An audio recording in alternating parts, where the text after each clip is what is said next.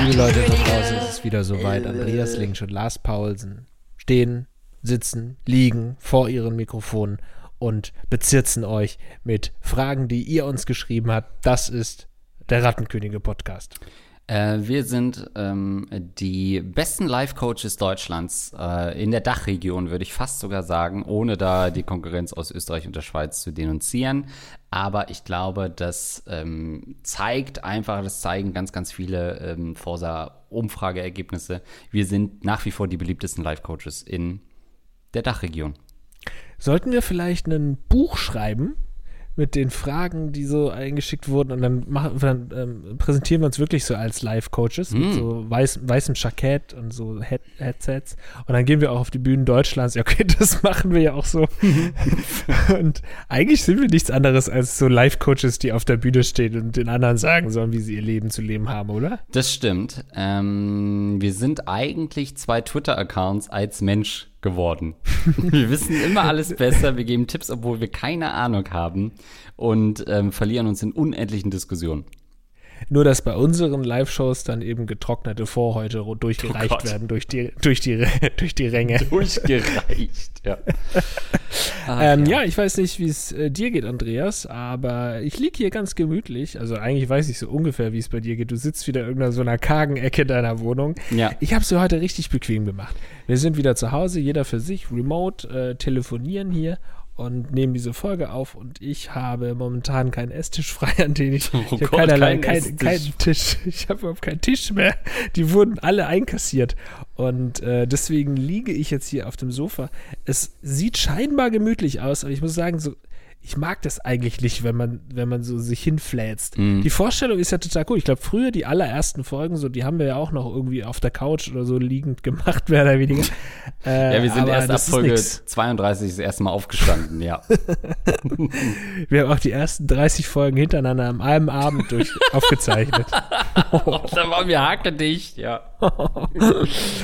ähm, nee, und so ganz gemütlich finde ich es gerade nicht, aber wir kriegen das schon hin. Wir kriegen das schon hin heute. Ähm, man muss ja sagen, warum du keine Tische mehr frei hast. Das ist ja so eine Aktion von dir, dass du jedes Jahr zum Tag der deutschen Einheit all deine Sachen an Ostdeutsche verschenkst, ne? um quasi so ein bisschen Reparationszahlungen zu simulieren. Das ist ja so eine Eigenart, die ja deutschlandweit seinesgleichen sucht bei dir, ne? Ja, ich dachte, die Ostdeutschen hauen es halt so auf den Tisch, da muss man den noch Ja. ein paar Tische. Ist sind Tische so eine Sache, die rar sind vielleicht in Ostdeutschland? Äh, auf jeden Fall. Ähm, das merkt man daran, dass die Leute äh, einfach ja ständig was brauchen, wo sie draufhauen können beim Mittagessen. Und deswegen gehen sehr, sehr viele Tische in Ostdeutschland kaputt. Ähm, jedes Mal, wenn, wenn die Tagesschau äh, vorbei ist. Ich hatte mal ähm, das Bedürfnis, ich wollte meine Möbel äh, verschenken an äh, eine Stiftung oder irgendwie so. Ich weiß nicht mal, was es genau war. Ich habe verschiedene Leute angefragt und mit einem hatte ich gesprochen, der meinte, die Schreibtische brauchen wir nicht, ähm, weil Schreibtische sind eben bei unseren Kunden sozusagen äh, nicht so gefragt. und irgendwie- also, ich fand, also ich verstehe natürlich schon, warum. Es ist ja auch nicht lustig, aber ich fand es in dem Moment irgendwie so total. Also ich dachte so, Wieso? sag mal jetzt, ja, jetzt trau denen doch mal zu, dass die auch vielleicht einen Schreibtisch benötigen. Also die können wohl wenigstens einfache Büroarbeiten verrichten, oder ist das so schlimm? Aber es ist nichts schwerer loszuwerden als Sachen, die man irgendwie, so, wo, so Schreibtische, so, so, soweit es ein bisschen spezieller wird, heißt es entweder, nee, davon haben wir richtig viel schon, da brauchen wir nichts Ja, mehr ja. von. Oder nee, Unterwäsche wollen wir nicht. Ja, wo soll ich denn hin mit meinen vollgeschissenen Slips? Also in Hausmüll ist doch auch irgendwie unhygienisch. Also all das, was ich loswerden will, das haben angeblich alle Menschen weltweit im Überfluss. Ja, also ich glaube, ich habe die Geschichte auch schon mal erzählt mit diesem Berliner ähm, Service, den ich dann gerufen, gerufen habe, weil ich habe wirklich verschiedene Sozialstationen angefragt, die wollten das alle nicht. Und dann äh, habe ich Sperrmüll angerufen, beziehungsweise so eine Nummer, kein nicht der offizielle Sperrmüll, aber halt irgend so ein Typ. Und dann dachte ich, ja gut, wenn die vorbeikommen, die werden halt schauen, welche Möbel sind noch äh, zu verwenden und Ja. welche sind Schrott. Aber er hat halt grundsätzlich alle verschrottet, also schon oben alle kaputt gemacht. Also, da waren halt noch. Und dann, ich habe halt wirklich wochenlang mich informiert, was mache ich mit den Möbeln. Letztendlich habe ich das gemacht und er kommt hoch und sagt so und macht mich richtig dumm an, so, warum schmeißt du denn die guten Sachen noch weg hier? Die sind alle noch gut und so, du lässt es hier verschrotten. und er hat mich richtig für fertig gemacht. Und ich nur so, ja, ich wollte das verschenken, aber ich dachte, ich wusste nicht, dass ihr das zerstört, ihr Rüpel. ja, also äh, das ist echt so ein Problem. Kleidung ist bei mir auch immer so ein Ding. Ich hatte neulich wirklich, äh, weil in Hamburg und so weiter gibt es ja auch keine Altkleidercontainer mehr. Und jetzt hat es hier so ein, naja, shady Service aufgemacht. Die stellen halt so kleine Körbe in die, ähm, in die äh, Haustüren und da kann man halt seine Sachen reinlegen. Quasi, mhm. also wirklich perfekt für mich und dann wird das am nächsten Morgen abgeholt. Ähm, sagen wir mal so, ich habe mich nicht wirklich informiert, wo das Zeug gelandet ist. Ich habe immer Angst, wenn ich irgendwie so Tagesthemen sehe, ähm, dass da irgendwie mal jemand mit so einem Beanscom 2017-Shirt rumläuft oder so, dann weiß ich ganz genau, wo das her ist. Ähm, aber bis jetzt noch nicht passiert. Oder so Panorama ja, ich, oder so da habe ich auch immer Angst, meine äh, so Merch-Sachen da reinzuschmeißen. Rattenkönige, Gagreflex-Podcast-Shirts, ja. ja. also, wenn da irgendwo ein Gagreflex-Shirt äh, im Altkleider liegt, dann ist die Wahrscheinlichkeit schon so sehr hoch, dass die von uns ist, weil so viele haben das nicht gekauft. ähm, naja. Aber so viel zum Al Aber das wusste ich nicht mit diesem, dass es so einen Service gibt, ist ja Hammer. Also hier gibt es schon noch so Altkleidercontainer, aber das sind ja, du meinst jetzt nicht von der offiziellen Stadt oder so. Nee, die haben die ja irgendwann alle eingesammelt, genau. Es gibt noch so einzelne, mhm. Rotes Kreuz oder so macht das noch, aber das ist ja immer nur so sehr punktuell. Ähm, und so flächendeckend ist es nicht mehr. Äh, in Ostdeutschland schon. Ähm, so dass es neulich, habe ich aber glaube ich schon mal erzählt, neulich ja ähm, war ich dann so verzweifelt, dass ich dachte, ich meine, es gibt auch so Firmen, die das anbieten und das bei dir zu Hause abholen und so weiter. Ähm, aber die gucken halt dann ja wahrscheinlich all meine Sachen durch, whatever. Und dann habe ich so eine Tüte fertig gemacht und bin 300 Kilometer in die Heimat gefahren, um die da wegzuschmeißen am Bahnhof. Weil ich wusste, da stehen halt ein Kleidercontainer. Ähm, Echt jetzt? Problem war, dass ich da, also ich bin eh in die Heimat gefahren, zum allerersten Mal seit Jahren abgeholt wurde vom Bahnhof. Von meiner Mutter, meiner Schwester und meiner Nichte. Und dann hatte ich ja dann diese Plastiktüte in der Hand und habe gesagt, ja, es tut mir leid, aber ich muss das jetzt hier wegwerfen. Das geht nicht anders. Und mussten mir diese Blöße geben, dass sie sehen, dass ich 340 Kilometer fahre ähm, mit Altkleidern, um die zu entsorgen. Ach, also in meiner Vorstellung, weil die ja im Osten wohnen, haben die sie die sofort die, die, Tüte, die Tüte aus der Hand gerissen. Oh, danke, du reicher Cousin aus dem Westen. uh, ja. Okay, dann lies mal die erste Frage vor, weil ich glaube, darum geht es in dem Podcast. Ja, übrigens, ich muss nochmal aufrufen. Ähm, schickt uns gerne wieder Fragen äh, an fragen.rattenkoenige.de. Äh, besonders wenn eure Frage vor dem 01.01.2022 eingegangen ist, äh, dann wird die nicht mehr beantwortet werden können. Wir haben da mal Tabula Rasa gemacht. Ähm, das heißt, wenn ihr irgendwie gerade unterm, ähm, unterm Messer gelegen habt und gefragt habt, soll es jetzt wirklich äh, die Operation durchziehen, dann müsst ihr uns da jetzt nochmal updaten und nochmal eine neue Frage ähm, schicken. Aber das könnt ihr natürlich gerne machen. So, wie äh, rattig, ne, du bist heute gar nicht rattig drauf, sehe ich doch, ne? Du bist oh, komplett ich bin leer drauf. Ja, chillig. Chillig, ja, ja. Ähm, chillig. Dann machen wir folgendes, nämlich ein kleines Update. Augensex mit Konsent. Ähm, wir erinnern uns, da ging es ein bisschen darum, dass eine Dame, die uns geschrieben hat, ein Techtelmechtel mit ihrem Chef eingehen wollte oder doch nicht. So eine kleine Büroaffäre ähm, bahnte sich da an. Und sie hat Folgendes zu berichten. Lieber Andreas, lieber Lars, hier ein kurzes Update meines letzten Jahres. Was bisher geschah. Ich tauschte, tauschte mit meinem Chef einen Stick mit Pornos aus. Das Ganze führte sich so fort, man flirtete, man traf sich. Eines Abends, die Familie war auf Kur, ein Treffen bei ihm. Es kam, wie es kommen musste, wir hatten Sex. Hatte ich zunächst Panik, dass Sex mit dem Chef sicherlich keine gute Idee sein wird, war es dann doch erschreckend gut und schön. Wir machten weiter damit, ich hatte das mit meinem Freund abgesprochen, er später mit seiner Frau. Wir trafen uns einmal im Monat in einem Hotel und hatten viel Spaß zusammen. Zwischendrin etwas rummachen auf der Arbeit. Es kam, wie es kommen musste. Wir verliebten uns furchtbar. Die mhm. Frequenz der Treffen stieg an. Wir verliebten uns mehr. Zwischenzeitlich trennte ich mich von meinem Freund, weil er karrieretechnisch total mhm. stecken blieb und nur noch zu Hause rumsaß und wartete, bis ich von der Arbeit kam und dann noch Entertainment von mir erwartete. Die Affäre mit dem Chef lief weiter, halb abgesegnet von der Frau.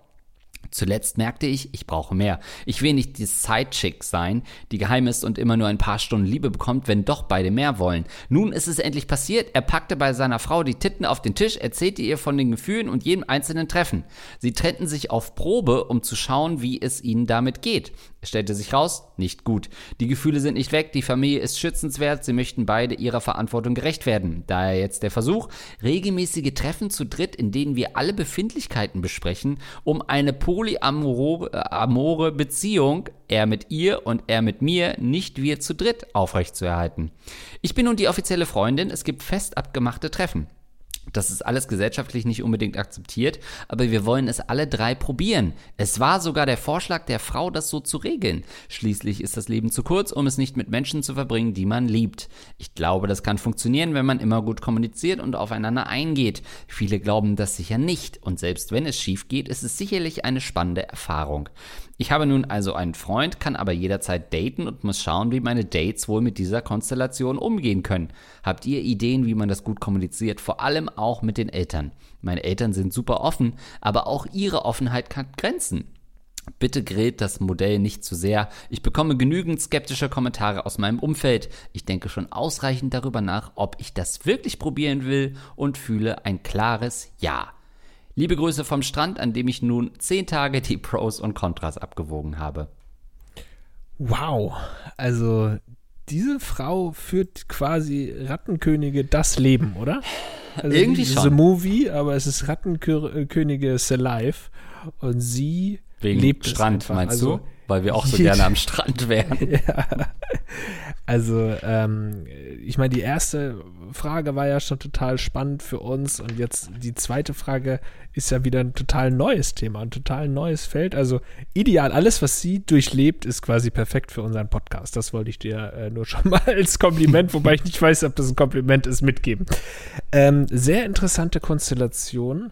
Und ähm, sie will natürlich, ist ein bisschen schwierig, sie schreibt, sie soll, wir sollen es nicht roasten, aber da müssen wir uns schon ganz schön zurückhalten, oder? Da müssen wir uns schon jetzt gerade ganz schön die Fesseln äh, an, anlegen. Ja, ähm, und das ist ja im Endeffekt das, was sie mit dem Typen macht und der Typ mit der, seiner Frau auch noch macht. Das ist schon sehr, ähm, das klingt wie so ein Adam Sandler-Film eigentlich auf Papier, wo man so denkt, wer hat jetzt was mit wem, wer schläft mit wem. Ähm, aus meiner Sicht ist die stille Heldin in dieser Sache und die tragische Heldin ist die Frau. Mhm.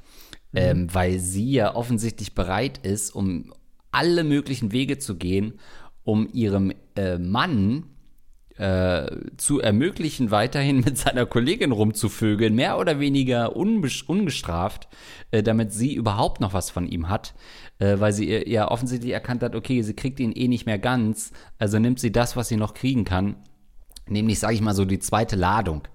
Ähm, ganz, ganz dumm und, und plump gesagt. Die nimmt sie noch, ähm, bevor sie gar nichts mehr kriegt. Heieiei, aus meiner Sicht ist sie da wirklich die Kämpferin äh, für diese Beziehung. Ähm, denn alle anderen scheinen nicht so all in äh, zu sein in diesem Modell. Aber sei mal ehrlich, so ein bisschen wäre das doch auch dein Traummodell, nee. oder? Je mehr, nee? also wir haben ja ganz oft auch so offene Beziehungsfragen. Ähm, ich habe auch einige Umfeld, im Umfeld, die eine offene Beziehung hatten. Äh, meine Ex-Freundin zum Beispiel wusste ich gar nichts von.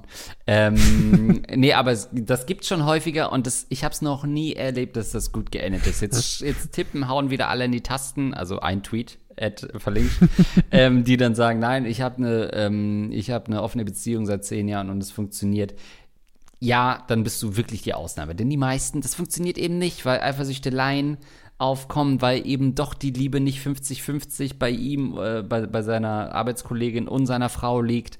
Irgendwie ist der Wunsch dann doch größer nach einer gewissen Stabilität. Und es ist nicht leicht, sich neben einen Partner zu legen, ähm, von dem man weiß, dass der gerade auch noch mit einem mit einem Freifahrtschein bei einer anderen Frau war. Wie erklärt man, ich weiß nicht, sind da Kinder auch involviert? Hat sie das gesagt? Wie erklärt man das denen? Also das birgt so viele Fallstricke mit sich, dass es früher oder später in die Brüche geht. Jetzt schreibt sie ja auch, ja, sie kann auch noch andere Leute daten. Aber aus den Zeilen entnehme ich schon, dass sie das eigentlich nicht will. Eigentlich will sie ihren Chef für sich ganz alleine. Ähm, und das wird auf Dauer nicht funktionieren. Ich sehe da nur weitere Problemherde. Aber toll, ich sehe da noch mindestens zwei weitere Fragen. Absolut. Und ich will jetzt auch gar nicht weiter drauf rumhacken, weil ich glaube dir das, dass es total schwierig für dich ist und du bist da gerade in dieser Situation und wirst selbst wahrscheinlich irgendwann merken, dass es nicht die richtige Lösung ist. Weil es ist ja nicht wirklich eine offene Beziehung. Es ist ja nicht so, dass du sagst, ja, der Mann kann ja machen, was er will, sondern äh, der hat halt eine Frau und der hat dich so. Das sind so seine, das ist ja quasi wie, so ein Scheich, der einfach zwei Frauen hat, kann man sagen. Also es ist ja nicht so dieses klassische, äh, ich vögel irgendwie rum und die anderen bedeuten mir nichts, sondern da ist eine, die bedeutet mir was, da ist eine, die bedeutet mir was. Ähm, ich hatte das so, verstanden, dass da Genau. Kinder im Spiel sind, wegen Verantwortung und so, ne? Ja, ja, ja. Genau. Ähm, ja. Deswegen äh, finde ich das auch total gut, dass die das machen. Und ich fand es ein bisschen shady, wie du das beschrieben hast, dass sie es eigentlich gut geheißen hat, die an die Freundin anfangs. Sie wusste Bescheid, aber dann schreibst du irgendwann mal, ja, sie wusste so halb Bescheid. Mhm. Das heißt, dann, dann hat man die betrogen, aber nicht nur jedes zweite Betrügen irgendwie dann wahrscheinlich gesagt. Das ist auch irgendwie so eine sehr shady Herangehensweise. Aber ich wünsche euch natürlich alles Gute. Vielleicht klappt das ja. Ich könnte mir halt vorstellen, dass für den Mann, ne, da ist ja, das ist ja irgendwie so was Reizvolles, dann irgendwie mit einer anderen Frau als seiner eigenen irgendwie zu schlafen. Aber wenn du dann dich immer wieder mit der triffst, dann ist es ja quasi auch deine Freundin, dann wird er ja auch wieder den Reiz verlieren an dir, sozusagen. Und ich weiß nicht, ob man so viel Liebe für so, so viele verschiedene Leute irgendwie aufrechterhalten kann. Also, aber wie gesagt, da ist jeder Mensch anders und vielleicht ähm, schafft er es irgendwie sowohl dich zu lieben als auch seine Frau zu begehren oder zumindest für sie da zu sein. Ähm, ja. Ja, naja, dieses offene Beziehung meinte ich ja nur auf sie bezogen, weil so wie sie es sich rausliest, darf sie ja auch weiterhin andere Typen daten, weswegen sie ja irgendwie dann schon eine offene Beziehung hat. Also zumindest muss er ja oder sollte er damit d'accord sein. Klar, er kann ja auch nicht von ihr Exklusivität verlangen irgendwie und das selber aber auch nicht liefern. Wobei eigentlich liefert er es ja doch nur eben mit zwei Frauen. Was macht seine Frau? Stell mal vor, seine Frau fängt jetzt auch noch was an mit dem jungen Gärtner oder so. Also was ist das dann? Was macht das dann mit ihm? Ähm, da sind so viele Folgefragen, äh, die sich da auftun, auch fürs Arbeitsverhältnis. Weil, also ihre eigentliche Frage ist ja, ähm, ja, wie verklickert sie das ihren Eltern? Ja, auf gar keinen Fall sollte sie das ihren Eltern sagen. Das lohnt sich gar nicht, die verrückt zu machen. Die kriegen noch einen Herzanfall und am Ende ist es ja trotzdem nicht der Schwiegersohn, den sie kennenlernen, weil das hat keine Zukunft. Das muss Das glaube ich auch. machen. Das ist ja, Monogam gerade werden die wenn, nicht zusammenkommen. gerade wenn da wirklich bei dir vielleicht, ja gut, es klingt jetzt nicht so, als sei bei dir auch noch ein Kinderwunsch da. Wenn der da ist, ist es natürlich äh, also richtig schwierig, das in dieser Konstellation umzusetzen. Und für deine Schwiegereltern wird es wahrscheinlich auch, äh, für deine Eltern wird es auch sehr schwer sein, das zu verstehen. Deswegen würde ich da Andreas äh, recht geben. Das muss nicht unbedingt sein, dass man das dann sagt. Es sei denn, du sagst halt wirklich, das ist der Mann deines Lebens und ihr habt euch jetzt irgendwie ein Jahr lang eingegroovt, zwei Jahre lang eingegroovt. Und dann ähm, kannst du es machen. Ich finde es total spannend zu sehen, dass, weil oft sind ja diese Fragen, die uns geschickt werden, sind ja nur so, so Momentaufnahmen, die wir so bekommen, die fühlen sich dann auch gar nicht so richtig echt an. Ich glaube, Andreas, du hast ja schon ein paar Mal gesagt, dass es irgendwie so interessant ist zu sehen, dass da wirklich auch Menschen dahinter stecken, wenn die uns dann nochmal eine Folgefrage schreiben und Ja. so weiter. Ähm, und in eine ähnliche Richtung geht mein Gedanke jetzt auch, dass man sagt, es ist nicht nur ein Moment, sondern daraus entwickelt sich wirklich was. Also es ist ein, oft kriegen wir Fragen gestellt, die nur ähm, theoretisch theoretischer Natur sind. Aber hier in dem Fall war es ja wirklich so, das war diese mit diesem Augensex und so. Und dann führte das tatsächlich dazu, dass die echt Sex hatten.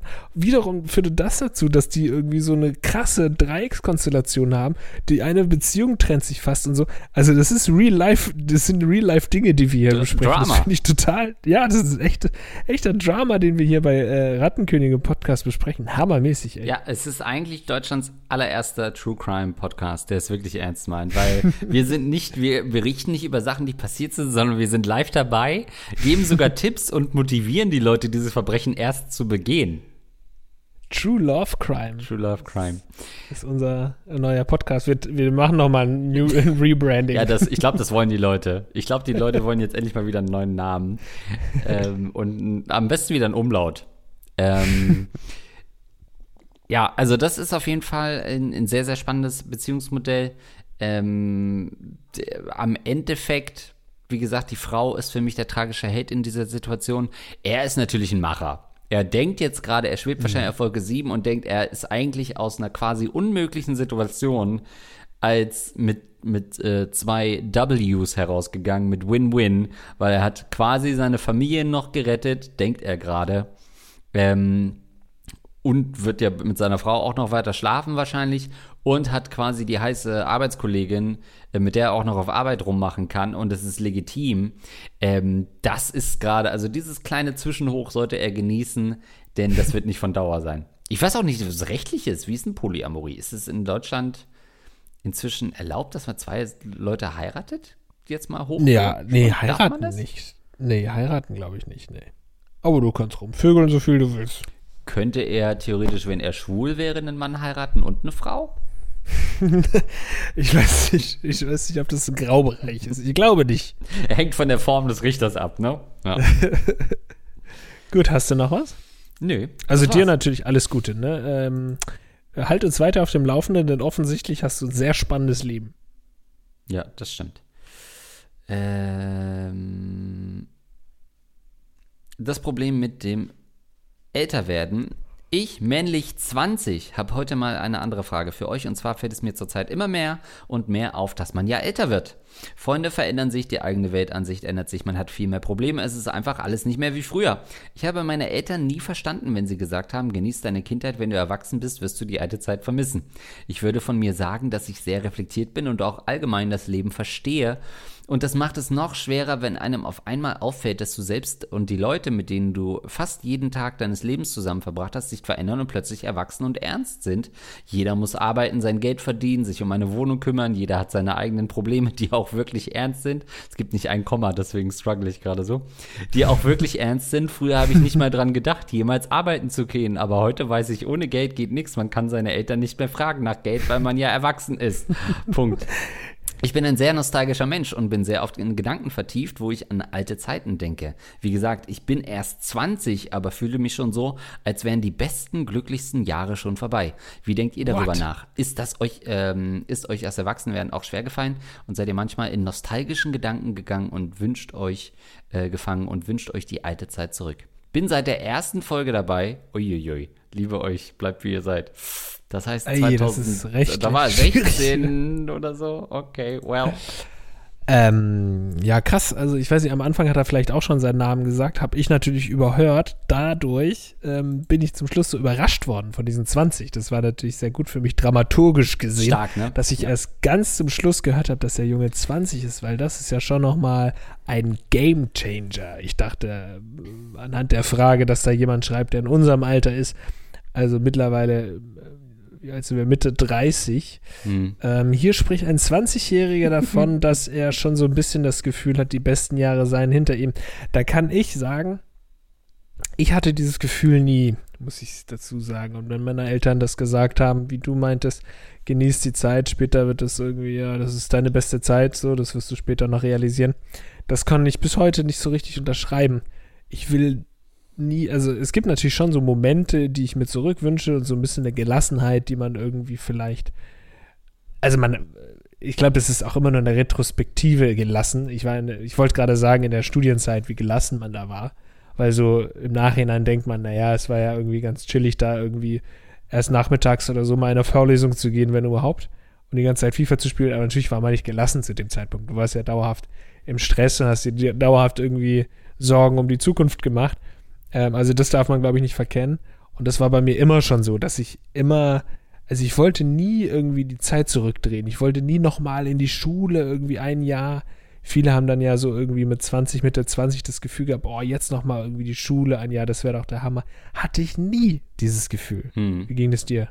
Oder geht es dir? Nee, ich erinnere mich nur, als er diese Frage gestellt hatte, dass wir zu Schulzeiten in meiner Klasse gab es auch so ein, zwei Leute, die hatten immer schon so von der Art, wie sie sich ausdrücken und wie sie sich verhalten, so was Greisiges an sich. Selbst mit 14, 15 hatten die schon mhm. sowas wie irgendwie in Samurai-Filmen, so diese alten äh, Leute, die dann halt sterben irgendwann, aber noch ihr Wissen weitergeben wollen, wo du so denkst, das ist so super un also, ja, frühreif ist auch das falsche Wort. Ich würde frühgreisig einfach das nennen. Weil früh die dann auch schon so mit Aktenkoffer an die Schule gekommen ja, sind? Ja, genau. Ja, die ja, ja. in Wartburg gefahren sind. Das ist so ein ostdeutsches äh, äh, Auto.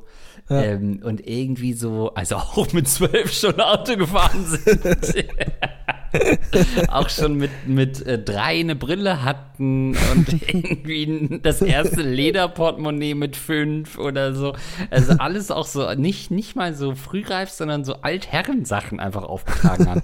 Und ich frage mich heute, ob das daran liegt, dass entweder dass die vielleicht so sehr großväterlich erzogen wurden, dass sie, dass sie zu oft bei ihrem Opa waren, ähm, oder ob sie sehr oft bei ihrem Vater waren, aber diese Väter sehr oft bei ihren Opas waren, weil das versuche ich jetzt gerade nachzuvollziehen, weil das ist mir schon aufgefallen, dass Leute echt auch mit 16, 17 schon auch so alte Worte benutzt haben und irgendwie schon auch suggeriert haben, dass sie die besten Tage jetzt hinter sich hätten ähm, weil ja irgendwie die achte Klasse jetzt vorbei ist. Äh, also das, ähm, das kann ich irgendwie nachvollziehen. Das äh, suggeriert mir, dass er auf jeden Fall ein kompletter Freak und Eremit sein muss. äh, in, in, seinem sozialen Umfeld. Weil mit 20 hatte ich äh, die schlimmsten Jahre meines Lebens gerade hinter mir gefühlt. Ja, ich wollte auch sagen, so geil war das bei mir auch alles nicht. Also so, ich hatte schon auch, sagen wir mal, lustige Wochen mit 16, aber so insgesamt diese ganze Schulzeit mit dem Stress und den Lehrern, mhm. ey, boah, Alter, da würde ich wirklich, für kein Geld der Welt würde ich nochmal ein Schuljahr nee. machen oder die Zeit zurückdrehen. Und es geht mir auch jetzt immer noch so. Ich glaube, dass es dann irgendwann vielleicht mal aufhört, dass man jetzt wirklich sagt, okay, so sagen wir mal so ab Mitte 20 oder wenn du mal im Job bist oder schon so ein bisschen ähm, im Leben stehst und so, dann hast du wahrscheinlich wirklich die beste Zeit deines Lebens. Wobei wahrscheinlich auch das Quatsch ist. Mit 50 werde ich sagen, ich will auch nicht mehr jünger werden, eventuell. Es sei denn, man will halt mal wieder irgendwie eine Erektion bekommen oder so. ähm, das ist, also diese ganzen körperlichen Befindlichkeiten, die natürlich im Alter auftreten, bei mir jetzt ja auch schon so langsam durch Haarausfall etc auftreten. Das kann ich mir vorstellen, dass das einen irgendwie nervt und man dadurch die Zeit zurückdrehen will. Aber ansonsten ähm, äh, wüsste ich jetzt auch nicht, was mich später irgendwie ähm, an diese Zeit da sehen sollte, zurücksehen sollte. Auch so als, Pu als Pubertierender und ich mit meinen Pickeln und so weiter, alter Schwede, nee, nee, da habe ich, äh, da habe ich kein großes Interesse. Aber es kann natürlich sein, dass äh, unser Fragensteller vielleicht auch irgendwie so, keine Ahnung, eine Ausbildung macht oder irgendwie eine, mhm im Studium vielleicht irgendwie so eher ein konservatives Fach ähm, studiert. Und da äh, finde ich schon, dass man dann relativ schnell altert. Also bei mir war es eigentlich auch so, dass ich so im Studium, als ich Politikwissenschaften studiert habe, auch schnell älter wurde und so alt wurde und dann auch irgendwie, keine Ahnung, Krawatte getragen habe und so. Also das ist jetzt unabhängig davon, aber man hat so, man hat Echt? sich so auf einmal so mega erwachsen gefühlt. Ja, aber das, das hatte andere Gründe. war so ein Fetisch. Nee, und ähm, man dachte dann, ja, okay, jetzt sind wir nicht mehr in der Schule, jetzt sind wir hoffentlich bald im Berufsleben. Und ich glaube, dann redet man sich auch ein, dass man so besonders erwachsen ist. Und dann hast du mit älteren Kommilitonen zu tun, du hast mit den Professoren zu tun, die nehmen dich ernst, die siezen dich und so weiter. Da, ich glaube, man wird so nach der Schule ganz schnell ganz alt. Und wenn du dann eben nicht in so ein eine Branche gehst wie wir jetzt, in die Medien, wo eben alle so berufsjugendlich sind und alle irgendwie dann gelernt haben, okay, ich muss gar nicht hier diesen ernsten Meme und den erwachsenen Meme, sondern ich kann einfach so, so kindisch sein, ich kann das Kind jederzeit rauslassen. Ähm, das ist in anderen Branchen ja nicht der Fall. Wenn du an der Sparkasse arbeitest, dann kannst du halt nicht den ganzen Tag dein Kind rauslassen, sonst wirst du gefeuert. Ja. Und ich glaube, das ist in ganz vielen Branchen so, eigentlich in den allermeisten Jobs so, dass du äh, deutlich erwachsener sein musst und dich verstellen musst als bei uns, die, wir, die sich halt einfach nicht verstellen müssen. Wir müssen niemanden irgendwie beweisen, wie erwachsen und seriös wir sind. Das stimmt. Äh, außer dem Werbepartner der heutigen Folge ähm, müsste das sonst niemand beweisen. Ja, also das denke ich auch immer. Medien zwingen uns ja auch dazu, nicht nur, dass wir so sein können, sondern wir müssen ja uns auch immer wieder mit neuester Popkultur fast schon zwanghaft auseinandersetzen. Also ich glaube, wenn ich ein normaler 35-Jähriger wäre, hätte ich mit TikTok und vielleicht auch Instagram schon fast gar nichts mehr am Hut oder YouTube. Die ganzen YouTuber mhm. kannte ich nicht, bevor ich bei Rocket Beats angefangen habe. So LeFloid und sowas kannte ich nicht weil das in meinem Umfeld äh, überhaupt keine Rolle gespielt hat. Und dann musste ich mir das so ein bisschen anlernen und dadurch sind, wir müssen ja immer ein bisschen checken, was sind die neuen Trends, ohne dass wir das umsetzen müssen, aber du willst ja wissen, wie Medien auch gemacht werden und so weiter.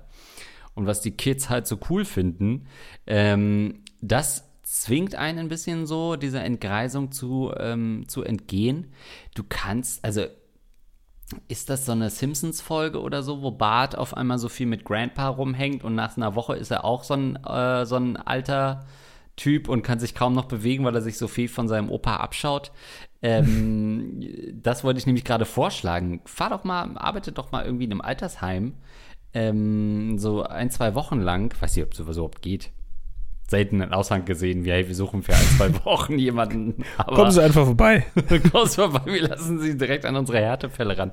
Aber um einfach zu sehen, was auch Alter mit Leuten macht und unterhalte dich mit den Leuten und weiß Gott, sie werden Bock drauf haben. Und dann werden die dir alle Sachen, du, äh, du hast noch deine besten Jahre, dein ganzes Leben vor dir.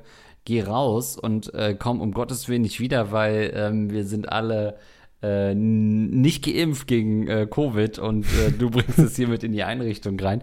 Also das, vielleicht ist das so ein Weg, um ihm äh, aufzuzeigen, ähm, was das Alter mit den Menschen macht. Oder eben, und das kann ich aber nicht wirklich empfinden, äh, empfehlen, sich an sehr junge Leute zu wenden. Äh, das bitte allerdings nur mit elterlichem Einverständnis.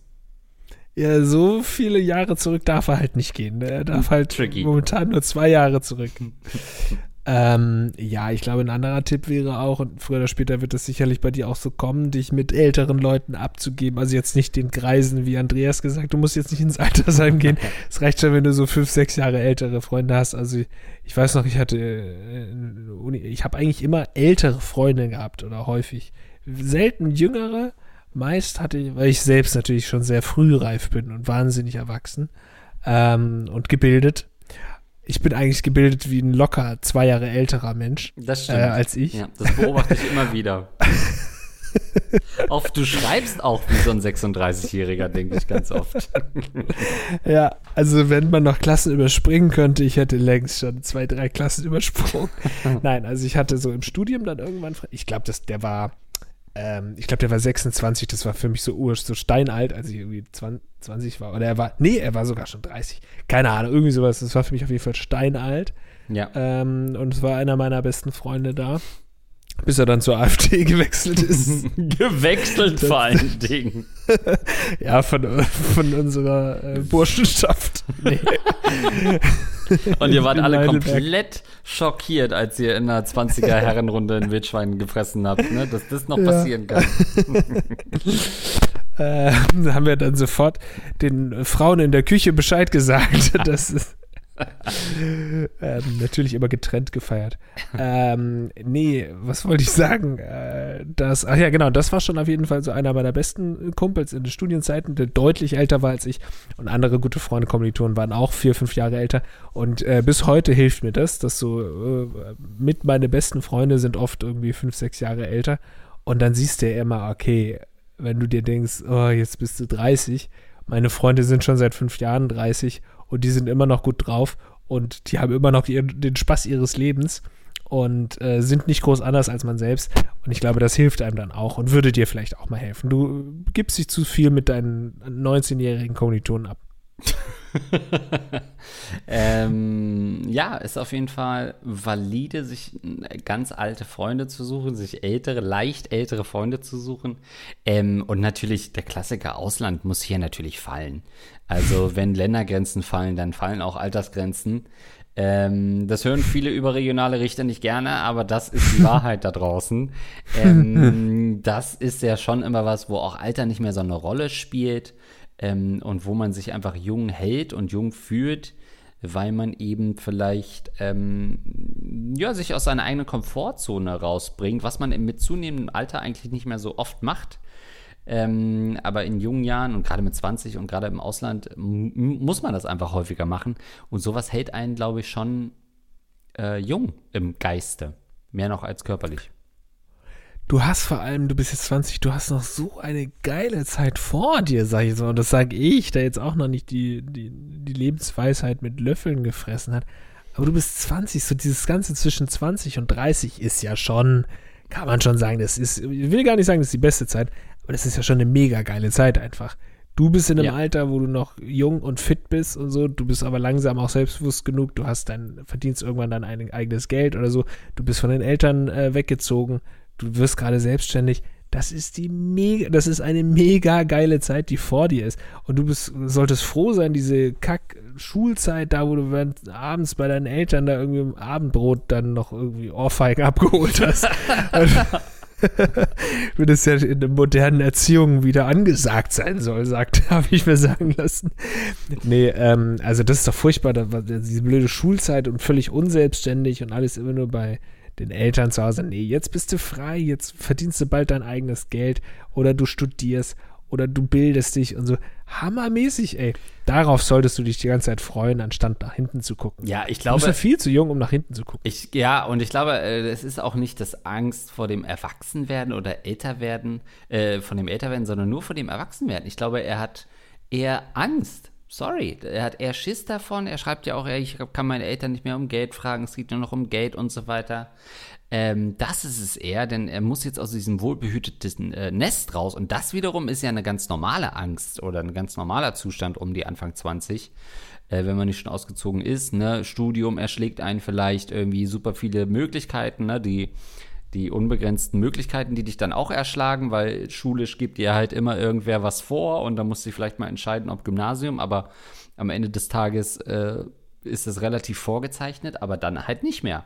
Und das heißt halt auch, man muss sich versuchen. Man muss mal vielleicht ins Berufsinformationszentrum äh, gehen und sich da ein paar Sachen anhören und ein paar Flyer mitnehmen. Ähm, und das kann einen natürlich auch erdrücken und Angst machen und das ist gar nicht so ungewöhnlich. Und ich glaube, er verwechselt das mit so einer äh, Nostalgie, als hätte er die besten Jahre hinter sich. Er meint eigentlich die wohlbehüteten Jahre, denn äh, gleichzeitig mit mehr äh, Verantwortung und mit mehr Selbstbestimmung im Leben kommt eben auch ein gewisser Druck in unserer Leistungsgesellschaft. Ähm, und dem wird er sich jetzt schön fügen müssen und das ähm, müssen wir alle irgendwann. Es sei denn, äh, dieses System wird in seinen Grundfesten erschüttert und umgeworfen, aber dazu will ich hier nicht aufrufen. ja, ich finde das küchenpsychologisch ganz interessant und äh, wahrscheinlich auch richtig von dir, dass da auch eine ganze äh, Menge Angst mitspielt in seinen Sorgen, die er jetzt gerade hat für die Zukunft. Ähm, aber die kann man ihm ja, also kann ich ihm nicht nehmen, ich weiß nicht, wie die Situation aussieht, aber es ist ja trotzdem auch, wenn man es positiv sehen will, wahnsinnig spannend.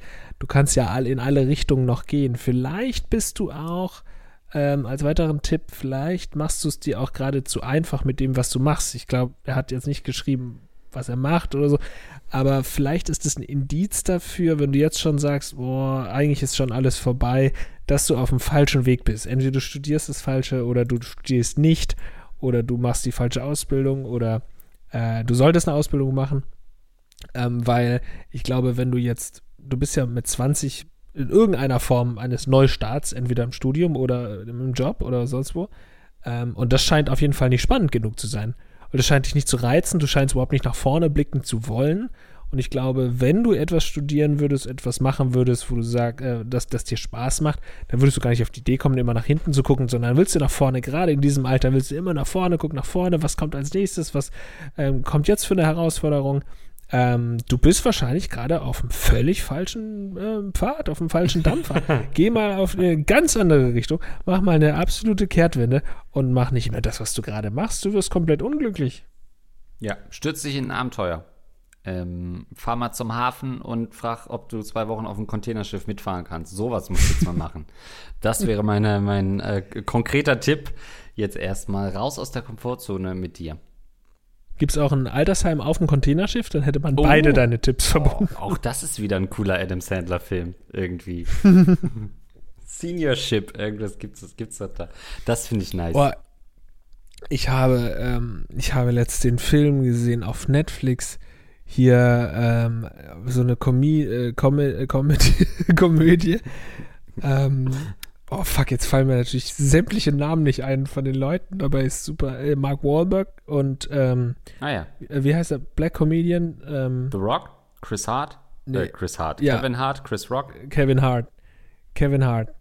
Äh, Kevin Hart und, und ähm, Dings Wahlberg haben zu, zusammen eine Ko Komödie auf Netflix. Es ist ich mhm. würde sagen, Top 3 der schlechtesten Filme, die ich je gesehen habe. Und ich habe es wirklich bis kurz vor Schluss geschafft und dann gesagt, nee, jetzt will ich nicht mal die letzten 20 Minuten, weil die hätte man sich ja auch noch reinziehen können. Aber ich dachte, nee, das hat der Film nicht verdient. Me Time? Stimmt es mit. Ja, Me Time. Ja, mit, Ist es mit Mark Wahlberg? Ja, das spielt auch Seal ja. mit, sehe ich gerade. Seal spielt auch mit, klar. Habe ich auch noch gesehen. es ist wirklich eine ganz große Katastrophe, dieser Film. Oh, ist das furchtbar. Naja. Kannst du also nicht empfehlen. Okay, gut. nee. Kann ich nicht empfehlen. Gut, ähm, aber unser Fragesteller, der ähm, braucht aus meiner Sicht richtig viel Me-Time ähm, und zwar verbunden mit einem netten Abenteuer.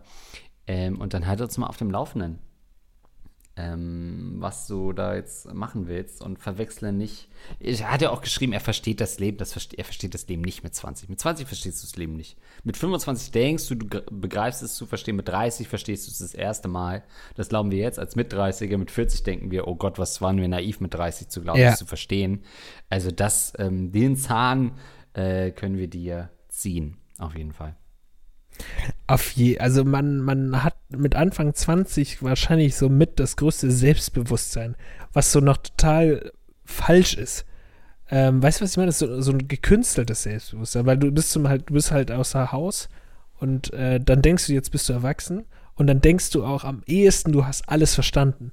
Ich dachte zu dem Zeitpunkt im Studium, ich hätte jetzt, jetzt habe ich alles kapiert, weil man merkt, wie viel man vorher nicht verstanden hat, nachdem man ähm, dann auszieht und studiert oder so, merkst du erst, wie viel du nicht wusstest und denkst dann, jetzt weiß ich alles. Ja. Und jetzt, und das merkst du ja auch bei ganz vielen so Diskussionen oder so, wie so Leute mit 20 diskutieren, die sind immer so wahnsinnig überzeugt davon, wirklich alles zu verstehen und alles zu wissen.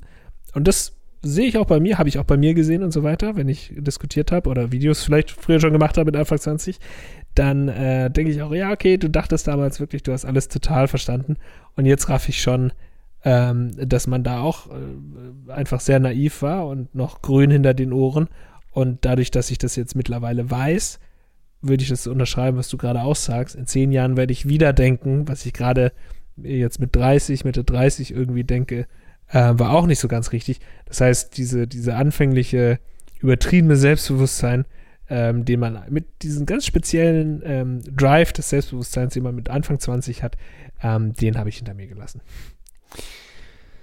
Gut, dann würde ich sagen, wir lassen diese Folge hinter uns, aber natürlich nicht unter, äh, ohne uns noch bei unseren äh, Menschen äh, zu bedanken, die diesen Podcast hier möglich machen. Ich hoffe, es sind größtenteils Menschen und ähm, vielleicht aber auch die eine oder andere Maschine, die uns inzwischen unterstützt, weil sie die Zerstörung der Menschheit befördert und einen kleinen Betrag ähm, eben auf diesen Podcast setzt, um äh, die Zersetzung der Menschheit weiterhin voranzutreiben. So machen das zum Beispiel die Scheinselbstständigkeit Sarah. Und wer das vorliest, ist eins passt die LOL mit 25 Euro sind das unsere Rattenkönige. Außerdem mit 10 Euro dabei Andi Scheuer, Intim Deo, das rostige Prinz Albert Piercing, der Rattenfänger von Hameln, Dr. Dicht, Dr. Schmidli Lidu, Dr. Morbus Kobold, Eduard K. Für Andreas höre ich auf zu rauchen. Für Lars fange ich an zu Dosenkohl. Hans Gock, Kololita, Kololita, Luxen, Negativnase, äh, Rachael Rüter, ehemals Renate, äh, Rahm Sebastian. Vielen, vielen Dank für eure Unterstützung. Tausend Dank auch von mir, liebe Leute. Wenn ihr uns anderweitig unterstützen wollt, dann schaut doch einfach auf rattenkönige.de vorbei. Da gibt es auch feinsten Merch. Ähm, könnt ihr euch jederzeit klicken. Außerdem, wenn ihr gar keine Kohle habt, dann äh, hinterlasst gerne eine positive Bewertung auf den gängigen Plattformen. Und dann würde ich sagen, hören wir uns einfach beim nächsten Mal wieder. Ne? Das stimmt. Wir Wenn ihr kein Geld habt, ihr lieb. könnt uns auch mit Gas äh, oder Stromreserven unterstützen. Also wir nehmen diesen Winter auch Sachgüter. Ähm, schaut da einfach mal rein bei patreon.com-rattenkönige. Äh, wir nehmen Sachspenden ähm, bis auf Möbel. Die Möbel werden bei uns zerkloppt im Flur. Bis dann, ciao.